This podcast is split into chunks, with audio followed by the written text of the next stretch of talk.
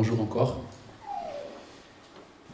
Nous réjouissons de vivre ce culte, de nous rappeler ce que Christ a fait pour nous, de le rappeler sans cesse.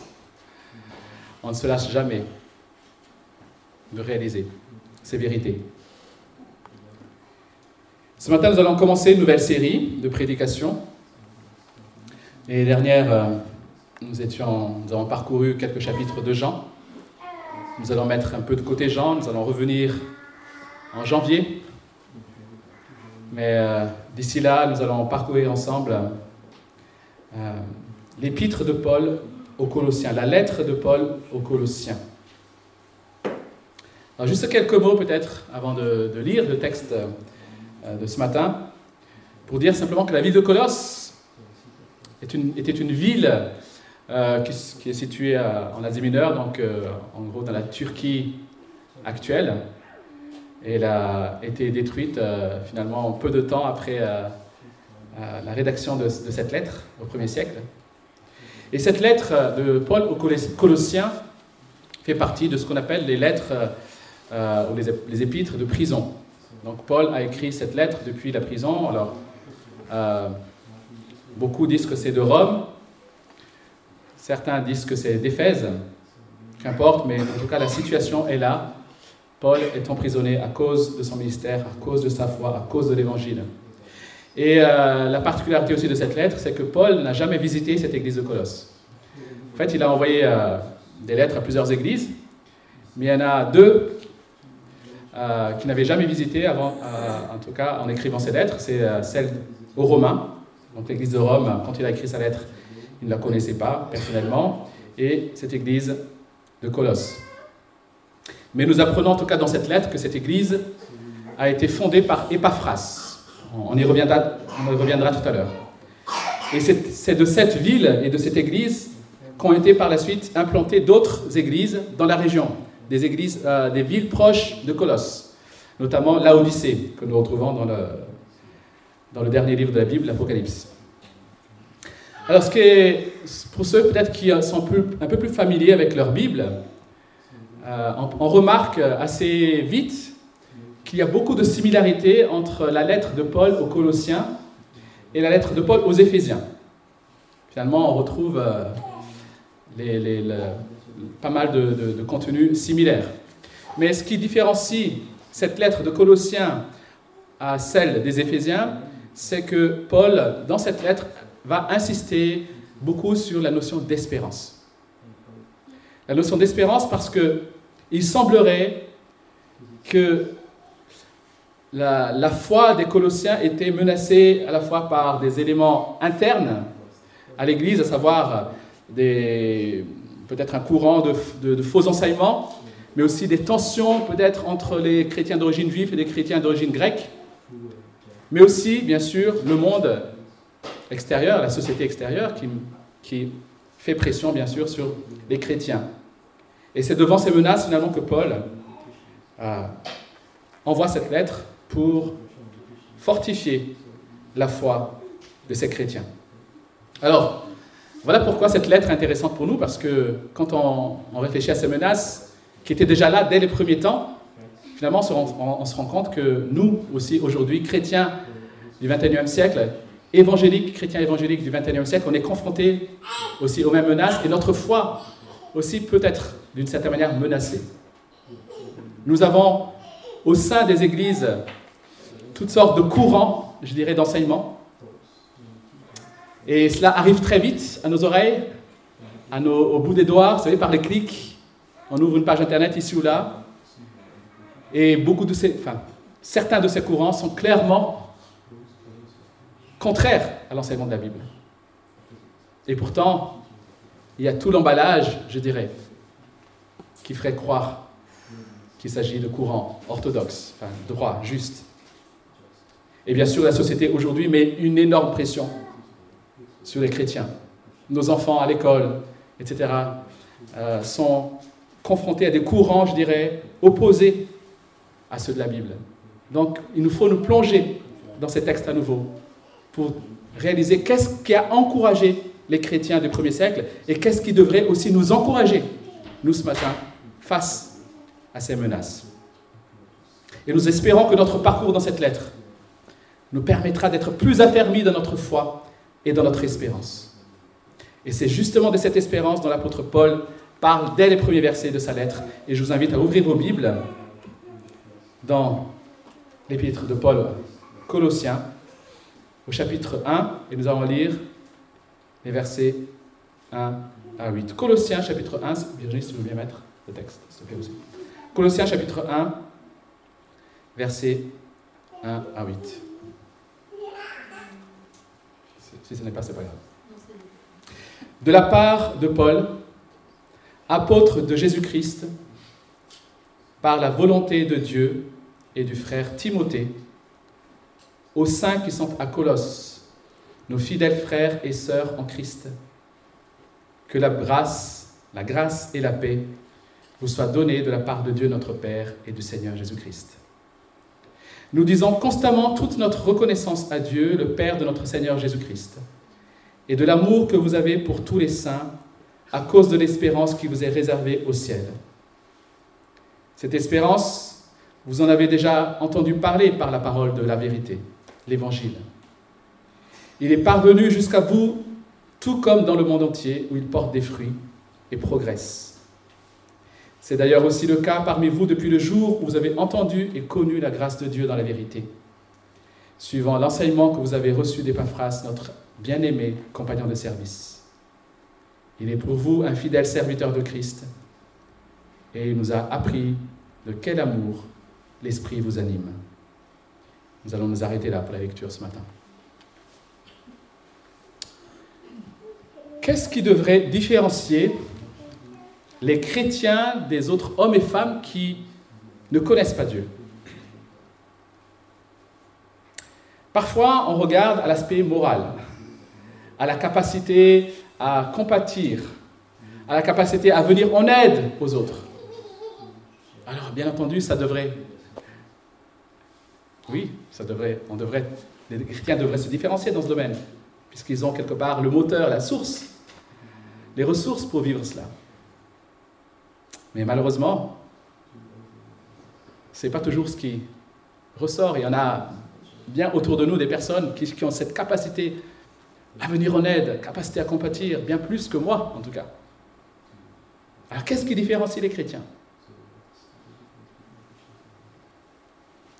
L'espérance. L'espérance.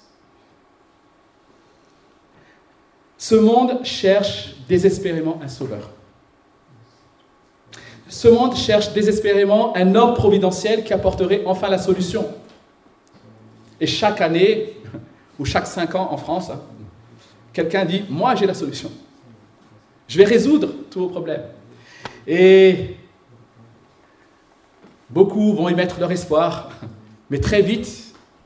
Et les sociologues ont réalisé que quelque part, le cycle se réduit très vite. Au bout de quelques mois à peine, les gens sont déjà déçus. Leur espoir s'envole déjà. L'homme ne se fait pas beaucoup d'illusions. Les systèmes économiques dans l'histoire ont tous montré leurs limites, voire, je dirais même, leur faillite. Et aujourd'hui, à quel système économique faire appel?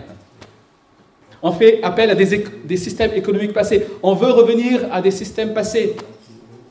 Mais si on les a rejetés, c'est parce que ces systèmes ont failli, n'est-ce pas? Au niveau familial, j'ai encore entendu cette semaine, euh, vous savez, il y a la discussion sur la PMA, tout ça, il y a pas mal de débats. Et j'ai entendu une sociologue qui était fier de déclarer que notre société a enfin cassé la structure familiale classique. Ça y est, on est devenu plus moderne, plus progressif, progressiste, parce qu'on a cassé la structure familiale classique qui était, paraît-il, source d'inégalité.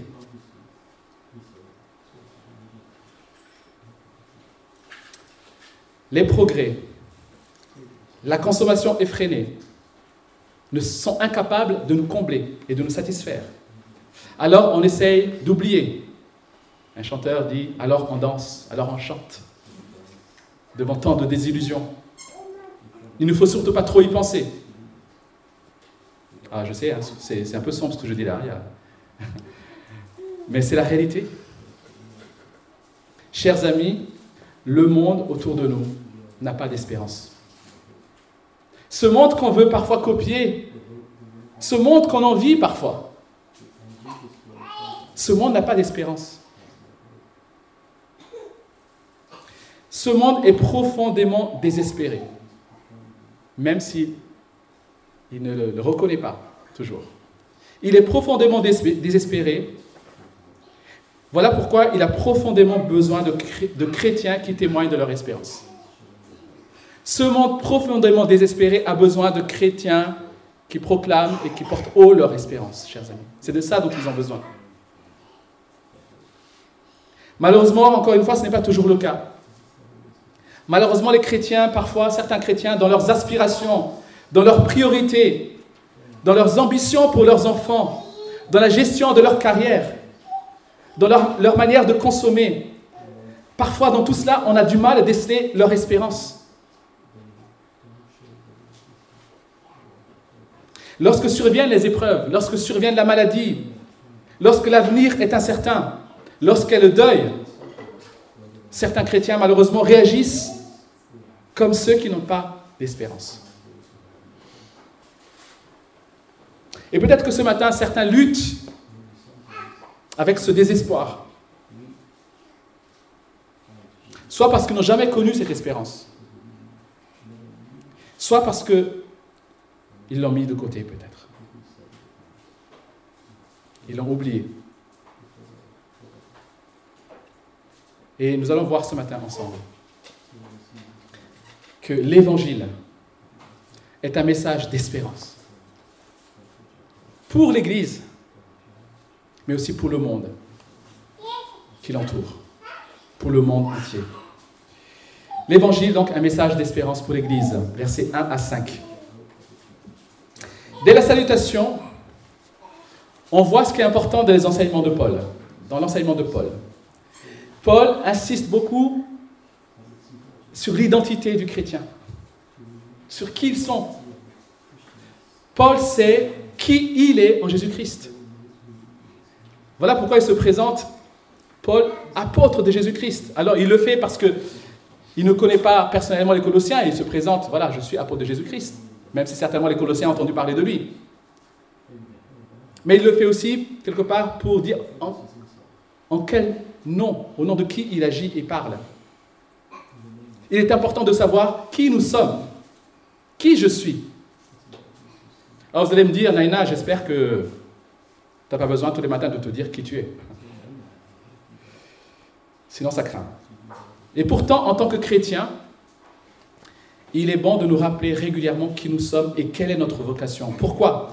Parce que la compréhension de qui nous sommes va déterminer nos actes et nos choix. La compréhension de qui nous sommes va déterminer nos actes et nos choix. Qui, es-tu?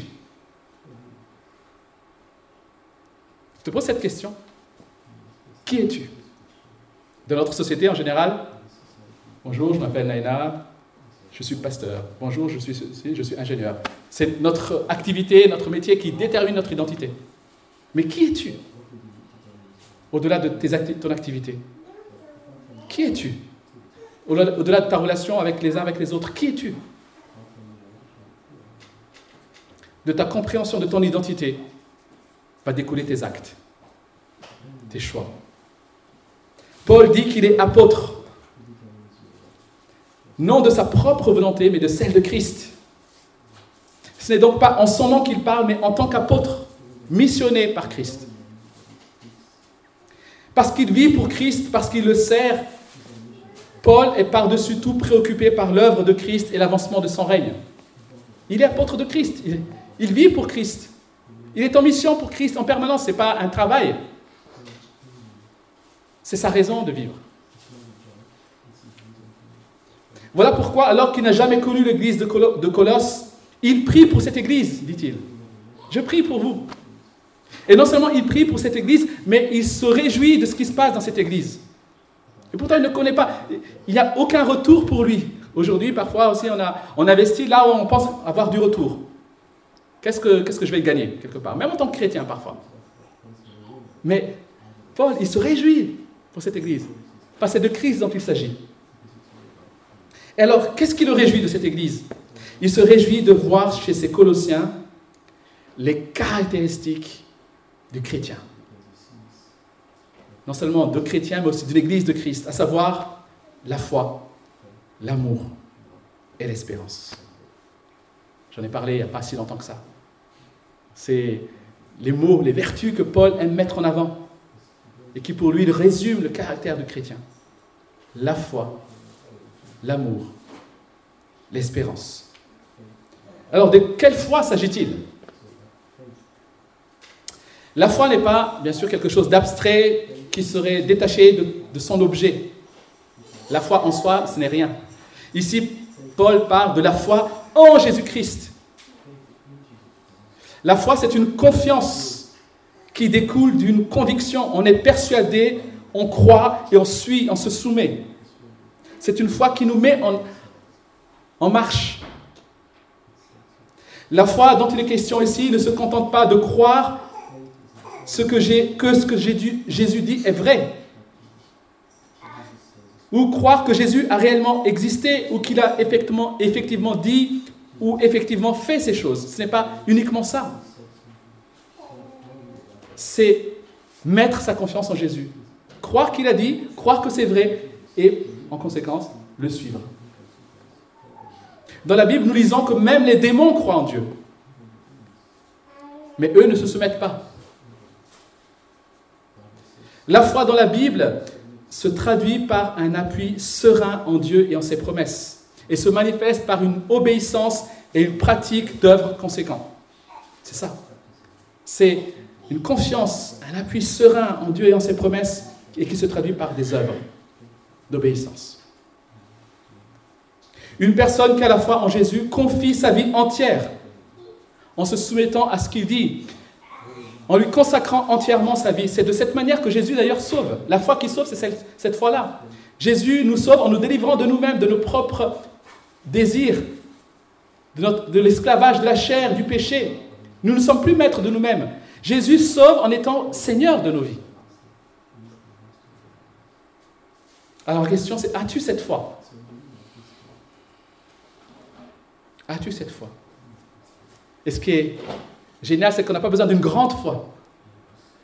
On a juste besoin d'un grand objet de la foi, qui est Jésus-Christ lui-même. Comme des enfants, sans force. Confions-nous dans ce Christ. As-tu cette foi? Alors comment est-ce que Paul a pu se réjouir de la foi des Colossiens? Qu'a-t-il pu découvrir ou observer de leur foi? On peut se poser aussi la question. Tiens, comment est-ce que je peux me réjouir de la foi de quelqu'un d'autre? Qu'est-ce que j'entends Qu'est-ce que je peux entendre de la foi? Qu'est-ce que je peux voir de la foi de quelqu'un d'autre ou d'une église? Alors on peut dire d'une certaine manière, alors ce n'est pas exhaustif ce que je dis là, mais qu'une église manifeste sa foi en montrant sa reconnaissance envers son Sauveur et son Seigneur. C'est ce que nous faisons chaque dimanche par ces chants. Une église montre sa foi en montrant son souci premier pour la gloire de Dieu et pour son œuvre. Une église manifeste sa foi en cherchant à être à l'écoute de celui en qui elle se confie. Si effectivement nous croyons en Jésus, alors nous allons vouloir être à l'écoute de ce Christ. Et ça rejoint cela aussi. Elle montre sa foi en prenant au sérieux la parole de Dieu et en se repentant quand cette parole nous reprend quelques exemples de la démonstration de la foi. Et c'est ce que nous voulons vivre dans notre Église. C'est ce que nous prions, c'est ce que nous demandons à Dieu pour que ce soit une réalité dans nos vies, mais aussi dans la vie de notre Église. Seigneur, augmente notre foi, augmente notre amour pour toi. Et justement, c'est le deuxième élément pour lequel Paul se réjouit. L'amour des Colossiens. Alors, en parlant d'amour, d'amour, Paul certainement fait référence à l'amour qu'ils ont les uns pour les autres, comme le Seigneur l'a enseigné à ses disciples. Au verset 8, nous lisons que c'est par Épaphras que Paul a entendu parler de l'amour des Colossiens. Épaphras qui, est allé voir Paul et dit Ah, j'étais à l'église à Colosse et c'est génial de les voir vivre. C'est génial de, voir les soucis qu'ils ont les uns pour les autres. La manière dont ils prennent soin les uns des autres, la manière dont ils s'encouragent mutuellement, la manière dont ils s'accueillent mutuellement, la manière dont ils prient pour les autres. C'est tout cela qu'Epaphras a, a, a certainement vu chez les Colossiens. Cet amour que l'Esprit Saint produit dans la vie des croyants.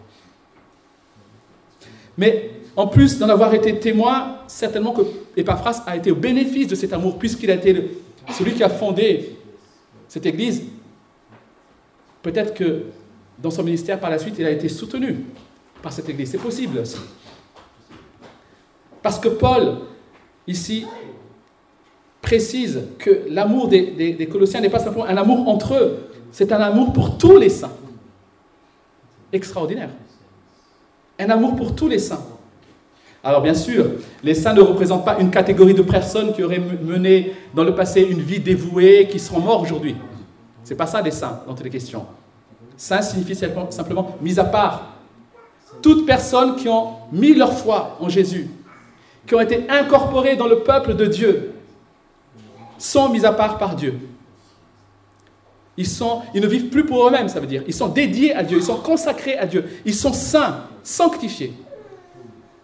En fait, c'est la définition du chrétien. Un chrétien est un saint. Ça fait partie de son identité. Malheureusement, ça ne représente pas toujours sa manière de vivre, mais c'est son identité. Et de cette identité devrait couler découler sa manière de vivre. Si tu es chrétien ou chrétienne, tu es mis à part, tu es saint. Et ces Colossiens avaient donc de l'amour pour les chrétiens en général. Pas simplement entre eux, mais pour les chrétiens dans le monde. Ils se réjouissent d'avoir des visites, d'avoir des nouvelles des autres églises.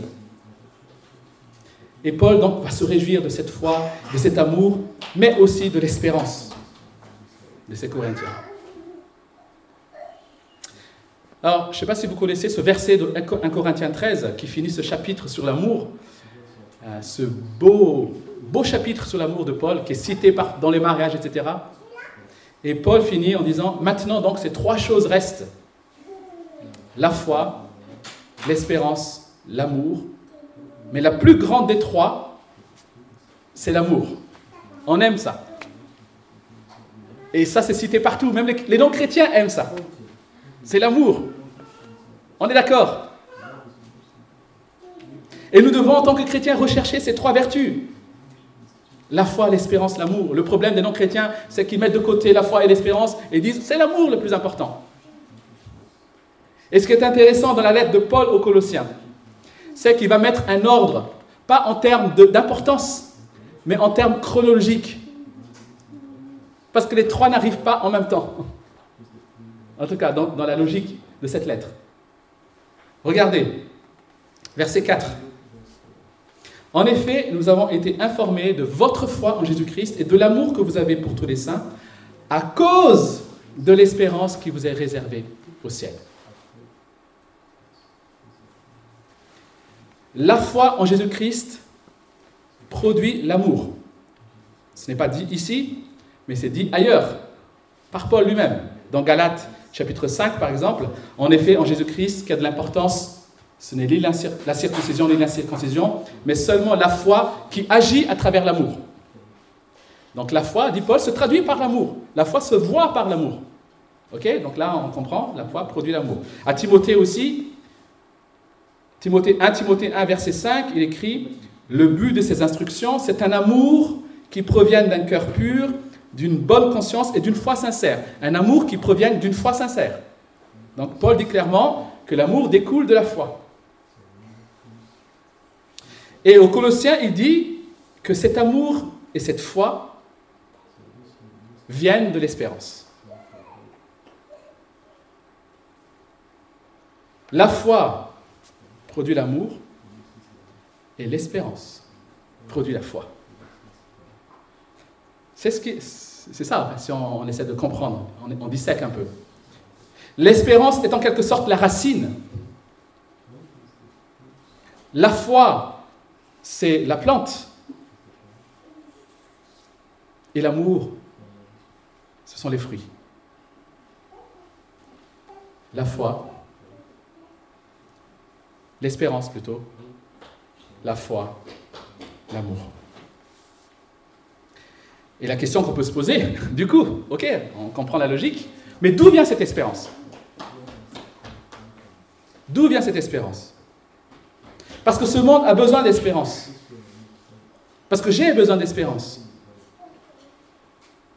Et ce monde se crée de l'espérance parce qu'on a besoin d'espoir pour vivre, n'est-ce pas?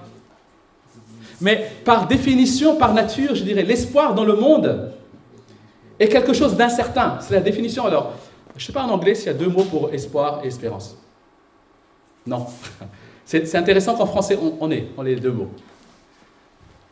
Mais la, notion d'espoir, en tout cas dans le monde, c'est quelque chose de vague, d'incertain, quelque chose à laquelle on aspire, en espérant que ça va arriver. C'est ça, j'espère que. J'ai de l'espoir. Et c'est ce qui met en marche les gens. voilà pourquoi on dit ce dicton qui dit que l'amour, l'espoir fait vivre.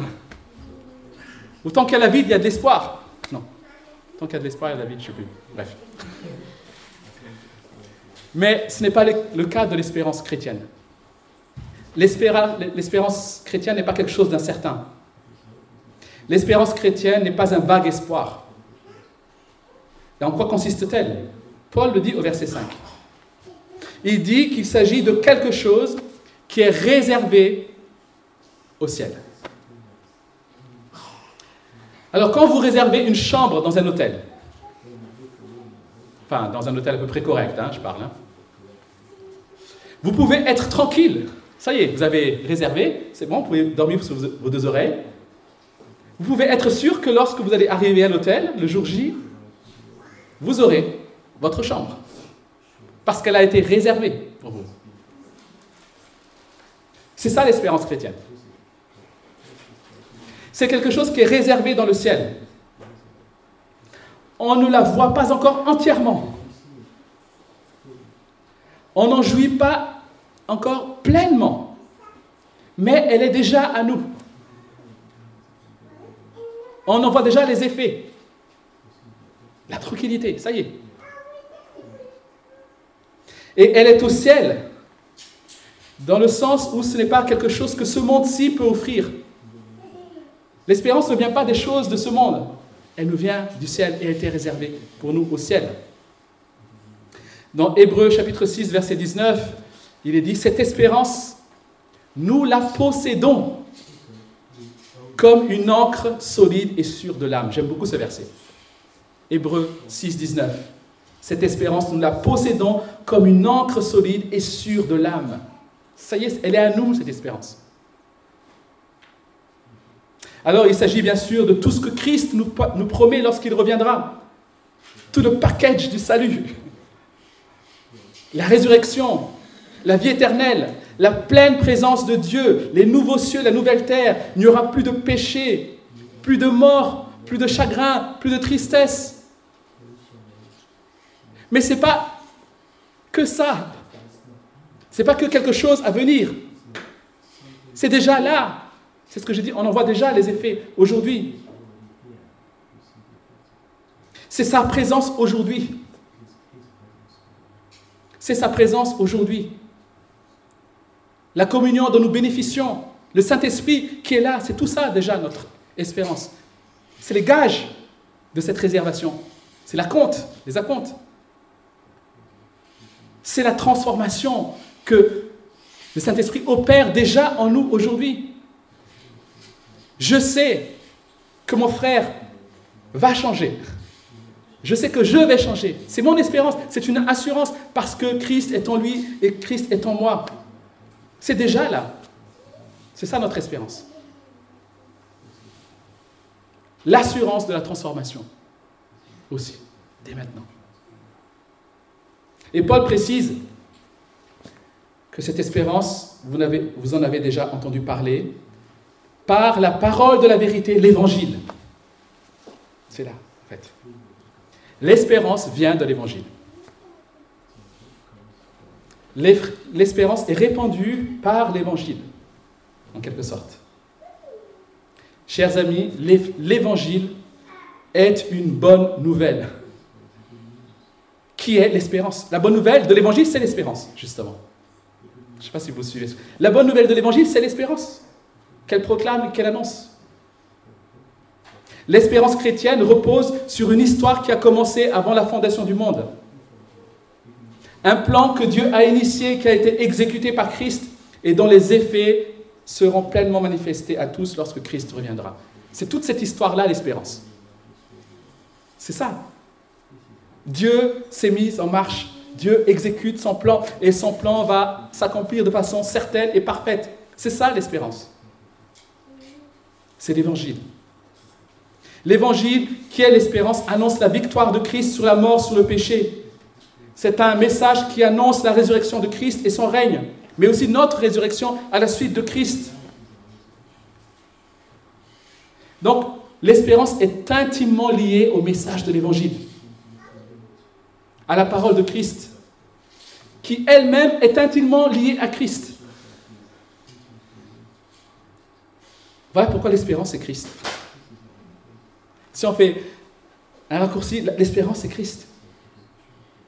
Christ est notre espérance. Et c'est ce que dit Paul dans 1 Timothée, chapitre 1, verset 1,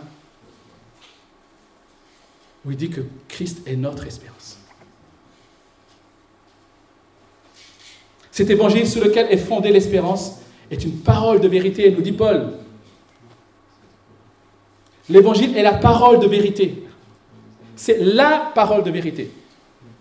Ce n'est pas une parole parmi d'autres. C'est la parole de vérité.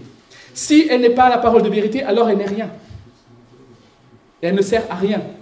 Soit on croit qu'elle est entièrement vraie, soit elle ne sert à rien. Elle ne sera d'aucun effet. On ne peut pas juste dire c'est une parole sage parmi d'autres.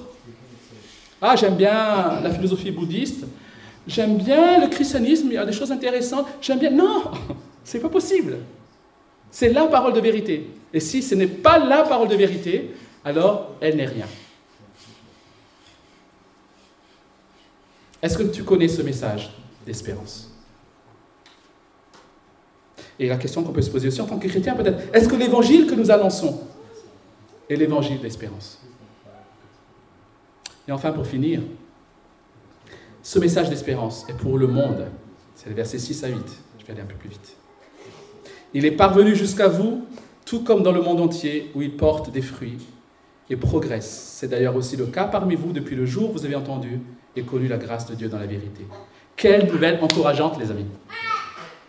Quelle nouvelle encourageante quand on voit qu'on a l'impression que l'Église ne fait pas beaucoup de progrès, etc.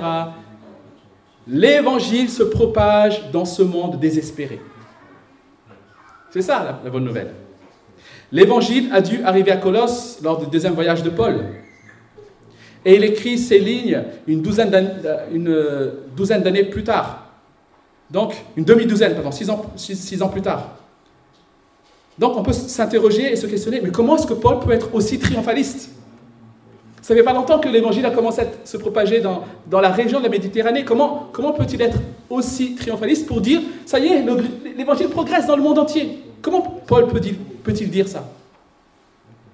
Déjà parce que Paul, dans son ministère, a expérimenté à quel point finalement l'évangile est pertinent et percute les nations. Et c'est à quel point l'évangile est la parole de vérité dont ce monde a besoin. Il l'a expérimenté. Mais Paul peut l'affirmer aussi parce que Jésus l'a affirmé. Matthieu chapitre 13, verset 31, Jésus compare le royaume un grain de moutarde. Non, c'est parmi les, plus petits grains. Et il dit ceci, c'est la plus petite de toutes les semences, mais quand elle a poussé, elle est plus grande que les légumes et devient un arbre, de sorte que les oiseaux du ciel viennent habiter dans ses branches. Le royaume de Dieu, c'est quelque chose qui progresse, les amis. L'évangile est en progression. Matthieu 24, verset 14, Cette bonne nouvelle du royaume sera proclamée dans le monde entier pour servir de témoignage à toutes les nations, alors viendra la fin. Jésus ne dit pas, Il faut absolument que vous fassiez tous vos efforts pour annoncer l'évangile si vous voulez que je revienne. Quelque part. Vous, voyez? Il ne dit pas, la condition que je revienne, c'est qu'il faut que vous fassiez vos efforts pour annoncer. Il dit, cette parole sera annoncée. C'est une promesse. C'est une certitude. De la même, la même, manière que Christ reviendra, on est certain de ça, la parole progressera et sera annoncée au monde entier. C'est une assurance. Mais bien sûr, en disant cela, cette promesse ne nous laisse pas inactifs. Pour que la parole, l'évangile parvienne à, Colosse, il a fallu que Épaphras soit envoyé et prêche la parole. De la manière, aujourd'hui encore, Dieu t'utilise. Mais Dieu t'utilise pour une œuvre qui est déjà victorieuse. Aujourd'hui, depuis l'histoire, l'évangile a été menacé. Le monde a essayé d'éradiquer, d'arrêter la progression de l'évangile par tous les moyens. Mais jamais il n'a pu l'arrêter. Jamais il n'a pu l'arrêter. Aujourd'hui encore, bien sûr, on a des frères et sœurs qui sont persécutés. On a des pays qui sont durs, qui répriment durement les chrétiens. Mes chers amis, l'évangile progresse et rien ne peut arrêter ce, qui a été commencé par Dieu. Et c'est dans cette œuvre que nous sommes appelés. C'est dans cette œuvre que nous sommes embarqués. C'est pas génial, vous savez, quand. Euh, peut-être vous n'avez pas joué au foot quand vous étiez gamin, mais quand on joue au foot, vous savez, hein, des fois dans la rue, tout ça, puis on, choisit des équipes. Alors c'est les deux bons en général hein, qui, choisissent les deux capitaines. Alors euh, moi je prends un tel, je prends un tel. Et puis tu dis, l'équipe commence à se dessiner, tu vois. Et tu dis, cette équipe-là, je sens qu'elle va gagner. Et tu espères de tout ton cœur que tu, vas être choisi dans cette équipe. Tu vois? Et puis euh, finalement, tu vas être choisi par l'autre, tu es déçu. Oh, ah, ah, c'est pas grave, allez, on va jouer. Mais Dieu nous a choisis dans une équipe gagnante, dans une équipe victorieuse. Oui, il y a un match encore à jouer, mais la victoire est certaine. L'évangile progresse. Alors, soyons remplis de cette espérance.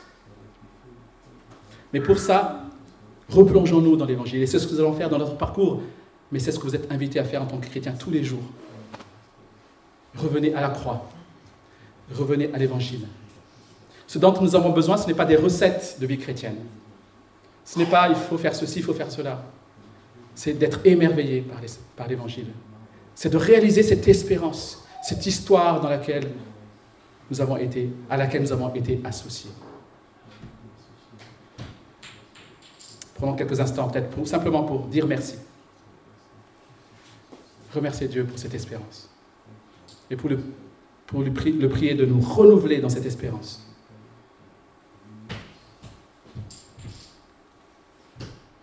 Nous chanterons en Jésus seul.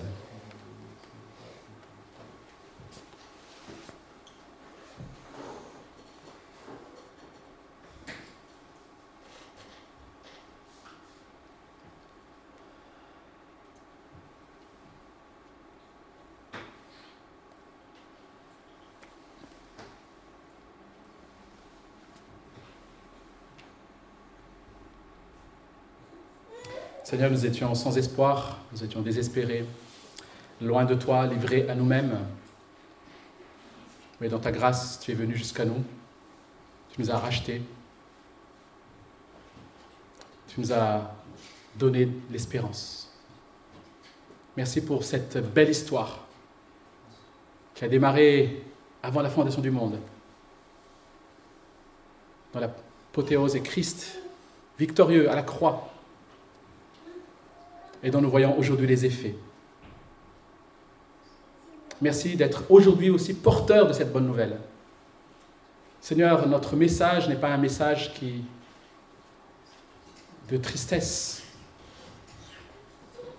Pas, ce n'est pas un message de mort, mais c'est un message de vie. La vie éternelle, l'espérance. Et je te prie vraiment que nous ayons vraiment ce zèle pour l'annoncer et la proclamer. Mais avant cela, Seigneur, je te prie pour que nous soyons remplis renouvelés dans cette espérance encore. Et merci pour ton évangile, merci pour ta parole qui produit en nous la foi, l'espérance et l'amour. Amen.